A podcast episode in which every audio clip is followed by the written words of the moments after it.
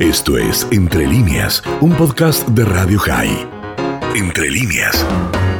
Nos vamos a Israel, allí nos recibe Hernán Solomín, que es periodista argentino, está viviendo en ese país. Con él, por supuesto, vamos a hablar de las post-elecciones, de cómo se está viviendo Pesach, cómo marcha el tema vacunación. Vamos a hacer una vuelta por los temas más importantes en ese país. ¿Cómo estás, Dani Salzman? Te saluda desde Radio High. Buen día, Dani. ¿Cómo estás? Aquí, muy bien. Yo disfrutando de la semana pascual porque la empresa para la cual laboro no trabaja la semana. Bueno, entonces tenés un poquitito de descanso y de hecho está despejadito hoy, han pasado las lluvias de la semana pasada. Contame un poquitito hablando de tormentas, no sé si es una tormenta, pero seguramente se viene una pelea interesante a propósito de quién será el encargado o el, o el nombrado por el presidente Rivlin para tratar de formar gobierno y todo lo que se debe estar hablando y haciendo alrededor de eso. Sí, el 7 de abril, el Rubén Rivlin, el presidente, una figura protocolar, le tendría que otorgar a Netanyahu, pues su partido Alikud ha conseguido 30 diputados, fue el partido más votado, la potestad para gobierno, lo cual le va a ser difícil porque tiene que llegar a 61 diputados sobre 120 bancas y ya hay dos partidos de derecha, el partido Yamina derecha y el partido Tikbaja de allá, que eh, lo formó un diputado, Guidón Sar, que siempre se abrió del oficialista Alikud. Estos dos partidos han expresado que no están de acuerdo con hacer un gobierno con Netanyahu y eh, le va a ser difícil llegar a 61. Y si él no, no llegar a formar gobierno, el presidente le tendría que otorgar la facultad a Yair Lapid, Partido de Iniciativa y Futuro, que fue el segundo más votado con 17 diputados, y a él también le va a ser difícil eh, formar gobierno. Bien, ¿cuál es el escollo principal? Recién mencionabas los partidos de derecha que se abrieron del Likud, pero también está el tema de RAM, el partido árabe, con el cual probablemente de ambos lados, más que nada, del lado del Likud, hay muchos partidos con los cuales no se querrían sentar y probablemente esos dos partidos más de derecha que hoy están en la oposición a Netanyahu, alguno de ellos tampoco, tal vez eh, aporte la posibilidad de que Ram sea parte de un gobierno o por lo menos que lo apoye. Eh, ¿Ese es el inconveniente o imaginas alguno más? No, el, bueno, Ram es así, el líder de Ram, eh, Mansur Abbas, Netanyahu, el año pasado hizo una especie de amigarse con él, entonces logró que él saliera de la lista compartida. La lista compartida, que así se llama, estaba formada por cuatro partidos árabes que eh, hasta el momento eran la cuarta fuerza con más diputados en el Parlamento, con 15 diputados. Bueno, eh, Netanyahu logra que Mansur Abbas con su partido RAM se retire de la lista compartida y la lista compartida en las elecciones del 23 de marzo, o sea, de la semana pasada, bajó a eh, seis diputados.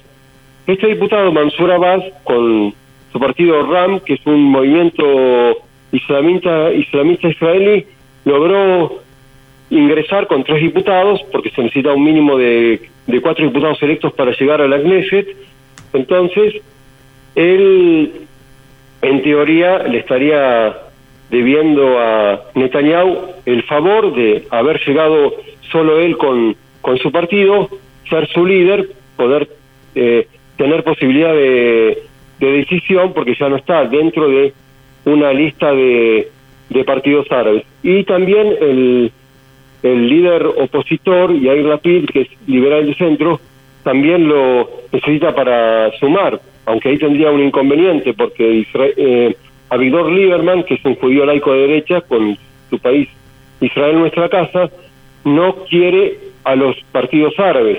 Por eso, no fui, eh, por eso fuimos a una tercera elección el 2 de marzo del año pasado, porque pasadas las elecciones del 17 de abril, los partidos de centro con el partido de izquierda no pudieron formar coalición de gobierno porque ese diputado, Víctor Lieberman, no quiso que sumara los partidos árabes.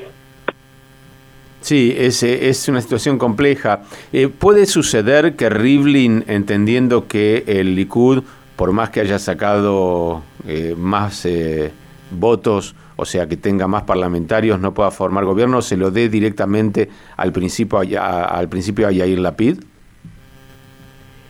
eso no creo que suceda porque en teoría y práctica el, el presidente tiene que otorgar al el primer diputado del partido más votado, que es el aspirante a Premier. En este caso es Netanyahu porque logró 30 diputados.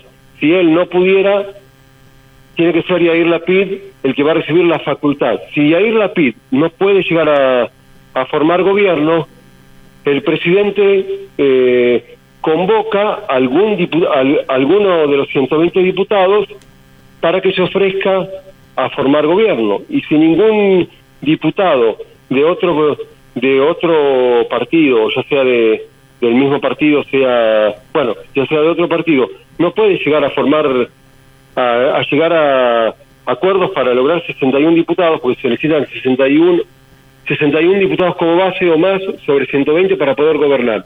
Y en ese caso, lamentablemente, iríamos a una quinta elección. ¿Cuál es el tiempo que tienen a partir del 7 de abril, eh, por ejemplo, en este caso Netanyahu, para intentar formar gobierno? O sea, ¿en cuánto tiempo, si no lo consigue, esa potestad pasaría al líder de la oposición? Creo que el proceso en total es un, un mes o un mes y pico entre entre si, si una si un diputado líder del partido más votado no puede llegar a formar gobierno y entre que el presidente le pasa la, potestad al eh, líder del segundo partido más votado. Y si llegado ese, ese periodo no hay otro diputado que pueda hacer acuerdos, tenemos que ir a una quinta elección, lamentablemente, porque es un costo muy alto. Ya, ya pasamos a una cuarta elección porque la, el gobierno que se había formado, la coalición de gobierno que se formó el 24 de abril del año pasado, cayó cuando cayó el Parlamento a fin de diciembre, porque quien eh, es el líder de Azul y Blanco, eh, Benjamin Gantz, que está todavía temporal como ministro de, de Defensa, no llegó a un acuerdo con Netanyahu para para que para que se aprueben los los presupuestos del Estado y Netanyahu ellos habían acordado la rotación, es decir, que Netanyahu le iba a ceder en noviembre de 2021 a Benjamin Gantz en la primera magistratura para un año un año y medio gobierne Netanyahu y un año y medio gobierne el Gantz. Y como evidentemente Netanyahu no, no tenía la intención de cederle la rotación, ahí, bueno, se fue a, votación en el Parlamento y este partido Blanco también votó para que el Parlamento cayera, por eso fuimos a una cuarta elección. Bien, estaba leyendo que justamente Gantz llamó a Lapid, a Bennett y a Saar para una reunión, digamos, cuatripartita para intentar eh, formar, previo a, que se lo entreguen como oportunidad, pero digamos, tratar de ir formando alguna coalición de lo que se llamaría el, eh, el, costado anti-Netanyahu. Ya queda claro para los que lo vemos de afuera y desde adentro que estas elecciones y las últimas han sido a favor o en contra de Netanyahu, más allá de qué partidos estén de un lado y del otro. Bueno, allí está entonces el panorama. Te pregunto rapidito por el tema COVID, por el tema vacunación, cómo marcha eso y si alguna de las restricciones que se han levantado ha generado algún aumento o no de, casos. ¿Cómo, ¿Cómo lo están viviendo allí?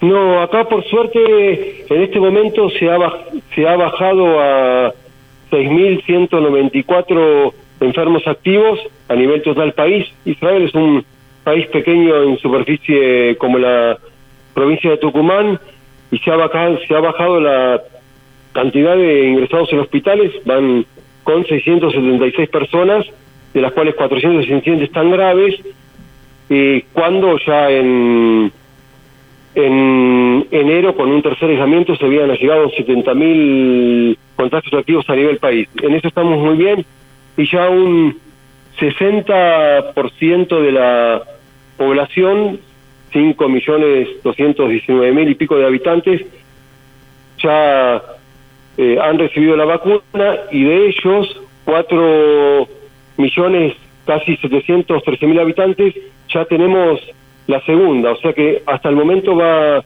vacunado un 60,3% de la población, por eso se permitieron las cenas pascuales, sean ortodoxas, religiosas, tradicionalistas o laicas, el sábado a la noche hasta 20 personas, ya se puede ir a un estadio de, de fútbol con menos capacidad, a un teatro también, aún está en debate si se van a abrir las salas de cine, porque las cadenas de cine tienen patios de comida, entonces está en debate si los patios de comida se van a poder abrir o no, entonces todavía las, las salas de cine no pueden abrir, y en cuanto a restaurantes y cafeterías, sí ya están, ya están abiertos, en teoría quienes estamos vacunados podemos estar dentro del restaurante, en teoría con menos mesas y los demás pueden estar afuera.